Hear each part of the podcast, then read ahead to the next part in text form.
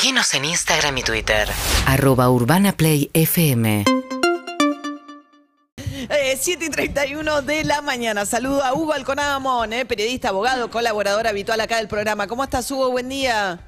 Buen día, María. Buen día, equipo. Buen día. Buen día. Buen día. No, re- no sabés, no conoces a Sabina. No recordás la marcha de San Lorenzo. ¿Qué más? Bueno, bueno, bueno. Tengo, bueno, ¿De qué digo- planeta viniste, Es- barrilete cósmico? Ah, ahora vos conocés las canciones románticas, dale.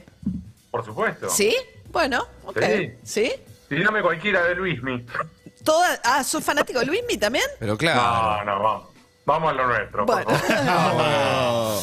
Hugo, bueno, a ver, tema Corte Suprema. eh, ayer decíamos, ¿no? Eh, confirmó finalmente que Uñac no puede ser candidato en la provincia de San Juan. San Juan tiene tres reelecciones consecutivas y dijo que cuenta la que fue vicegobernador porque si no podría hacerle trampa. Pero me parece que en el fallo de la Corte hay más cosas para pensar que la situación de San Juan particular, ¿no? Exacto, porque también es una bajada de línea, María, sobre la- el concepto de república, los principios republicanos y por ende, a su vez, sobre reelecciones, ¿sí? ¿Cuál es el límite entre una autocracia y una democracia? Y esto que parece demasiado teórico implica en la práctica que hay varias provincias donde existe la reelección indefinida, que por ahí tienen que empezar a mirarse en el espejo. Y no solamente las provincias, después también podés tener municipios. Claro. dirás, pará, ¿cómo es esto? En esencia, recordemos que la Argentina. Para las provincias país- son, son Formosa y Santa Cruz nada más, creo, las que tienen reelección indefinida. Creo que hay una más que ahora no me va a salir de Ah, memoria. ¿sí? El punto es que a su vez puede haber diferencias. ¿Por qué? Recordemos un concepto. En el caso de San Juan, tienen un artículo en su propia constitución que te establece esto que vos decías, tres mandatos. Y acá entonces el jueguito era, Uñac intentó decir, bueno, pero si yo fui como vicegobernador y después intento como gobernador, ¿la de vice cuenta o no cuenta? Y se mandó. Y la Corte lo que dijo, no, señor, son tres mandatos en total. Y usted con este pasaría a estar 16 años en la cúspide del poder. No. Ahora, después hay otras diferencias, porque en el caso de Formosa, la constitución de Formosa sí habilita la reelección indefinida. Entonces ahí decís, upa, pará. Entonces que la Corte Nacional ya ahora no tendría que tra- traducir o interpretar una cláusula como la Constitución de San Juan, si yo- sino ya directamente declarar inconstitucional un artículo de la Constitución formoseña.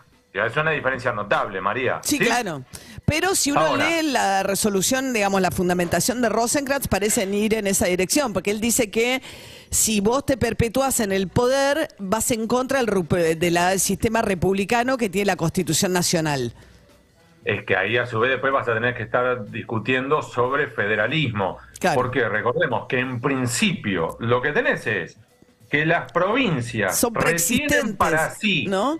Todas las atribuciones que no hayan expresamente delegado al Estado Nacional. Ahora, después vos tenés una interpretación del artículo quinto de la Constitución Nacional, y acá ya parece que estamos hablando de leguleyo, pero es el artículo clave que ayer se interpretó y que hasta ahora podían algunos constitucionalistas definir como si fuera una, una cláusula dormida, María. Te la leo, son dos líneas nada más. Cada provincia dictará para sí una constitución bajo el sistema representativo republicano, de acuerdo con los principios, declaraciones y garantías de la Constitución Nacional. Y después sigue la historia, ¿sí? Ahora lo que te está diciendo la, con- la Corte Nacional es, Cada vos, provincia dictará para sí una constitución. bajo el sistema representativo republicano, de acuerdo con los principios, declaraciones y garantías de la Constitución Nacional. Claro, bueno, Que eh, ese parece bla, bla, darle, ese así parece darle la razón a Rosencrantz en el sentido que si vos tenés que estar en línea con el republicanismo y la Corte interpreta que perpetuarse en el poder va en contra del, del sistema republicano, parece estar diciendo que la Corte, que la Constitución formoseña no respeta los principios de la Constitución Nacional. Y entonces ahí vas a tener una discusión. Recordemos de todos modos, María, también es que tenemos una corte por ahora de cuatro miembros, en las cuales a su vez tenés que uno no votó, que es Lorenzetti, con lo cual votaron tres. Ahora podrías interpretar, llegado el caso, que la posición de Rosenkrantz, que llega a hablar sobre los límites entre autocracia y democracia, vos ves y mirá, se fue un poco de mambo. Hay que ver si en la discusión sobre Formosa, después qué pasa con Lorenzetti, con Rosati, con Maqueda. O sea, estamos ahí. Claro. Como mínimo, esto Sí. te pone en alerta a todos los mandatarios que le dan Claro. este, a las urnas, como si fueran chimichurri, y que por lo menos tienen que empezar a cuidarse. ¿sí? Claro. Además, hablan expresamente en el fallo, María, que es interesantísimo, sobre los experimentos institucionales que intentan forzar o incluso hacen desaparecer los principios republicanos de la Constitución. Entonces, acá está lo que vos decís. Hay que ver cómo congenias federalismo y autonomías provinciales sin que ninguno se pase de rosca. Sí, y hay otra cosa en la que no se mete en Catamarca, es la tercera provincia con reelecciones indefinidas acá más cerca. Tenías razón. Pero el tema de los sistemas electorales, porque hay toda una discusión, la ley de lemas, los acoples, cuánto esos sistemas electorales que tienden a favorecer a los oficialismos están desvirtúan el sentido del voto popular, digamos. Que la Corte hasta ahora no se metió, pero es la otra trampa, digamos, allí donde no hay reelecciones indefinidas o donde las hay incluso, además está la cuestión de cómo se toquetean los sistemas electorales, ¿no? Eh, Y no solo los electorales. En el voto de Rosenkrantz llegan a decir lo siguiente, atentos oyentes. Los gobernadores gozan de una importancia, una importante preeminencia frente a eventuales competidores electorales. claro. porque manejan la agenda política, tienen más cobertura de los medios, controlan los instrumentos del poder estatal, y esto, argumentó Rosenkrantz, rompe las condiciones generales de igualdad. Vos que sos politóloga, María, es lo que los politólogos llaman la cancha inclinada. La cancha inclinada, sí. E inclinás la cancha a tu favor. Claro. Sí, pero eso es así, No, digamos, claro. no tenés manera, porque entonces, eh, eh, digo, Eso es- como decir que el viento sopla, básicamente, porque no importa qué oficialismo estés hablando, todos los oficialismos corren, con ventaja. En, en- elecciones locales, Claro, ¿no? sí, Después sí, sí. te- El eh, punto es, por eso exacto. insisto, donde trazamos la línea sobre hasta dónde es el libre juego de las provincias, donde el federalismo debe ser respetado y por tanto la autonomía pro- provincial rige, y dónde poner la línea decir, no, macho, esto es offside, ni con bar, esto Claro, es offside, se claro. terminó. Entonces, esta es la discusión. Bien, Recordemos una- algo, en el caso de San Juan, Sí. vos tenés Alberto Fernández, el propio Uñac, clamaron en contra del fallo de la Corte, pero vos también después tenés, hay que recordar acá, que hay algunos que estuvieron celebrando esto.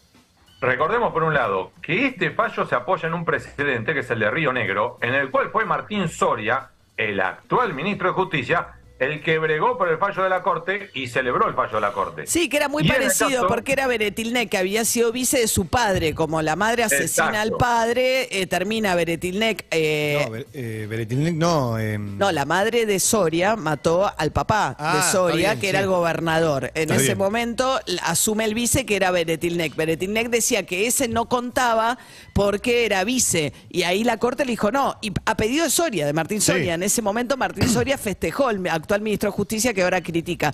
Bueno, Hugo, ¿querés- cerram- cerramos. Sí, con último dato, para poner en contexto, más allá de algunos reclamos, hasta incluso Gioja recordó que le habían dicho textual en todos los idiomas a Uñac que se estaba pasando de pillo y aún así lo intentó. Bien, así que no va a poder ser candidato. Veremos cómo se reagrupa ahora el peronismo en la provincia de San Juan. Dicen que podría ir el hermano, así que por ahí con la misma boleta casi, casi que estás. Le cambias el nombre nomás. Gracias, Hugo. Buen día, equipo. Hasta Buen día. luego, 7 y 40 de la mañana. Seguinos en Instagram y Twitter. Arroba Urbana Play FM